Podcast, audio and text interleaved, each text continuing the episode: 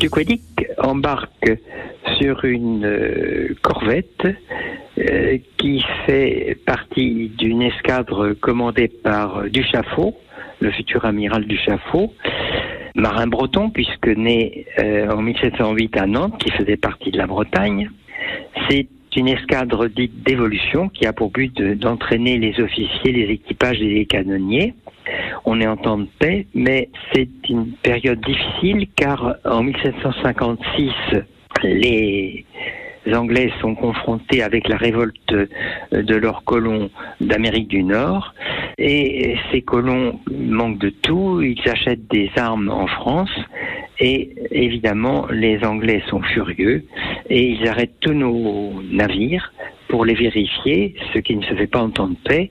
Et au cours de cette escade d'évolution, Duchaffaut va être obligé de les remettre au pas.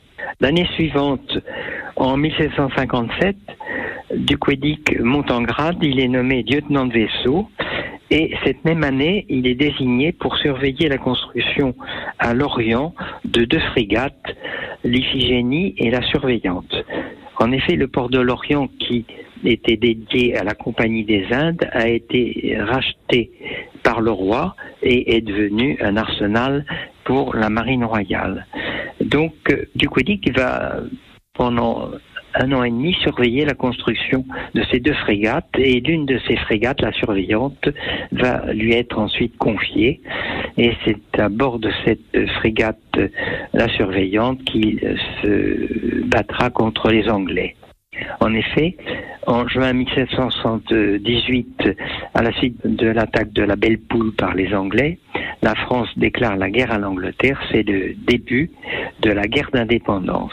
Et au mois de juillet 1778, la flotte euh, de Brest, commandée par Dorvilliers, va euh, affronter euh, la flotte anglaise de Keppel. C'est la bataille d'Ouessant. Et au cours de cette bataille, la frégate La Surveillante va participer à cette victoire. Demain, dernier épisode de cette série consacrée à Charles-Louis du Quédic, les célèbres marins bretons. C'est proposé chaque jour donc par Jérôme Le Breton.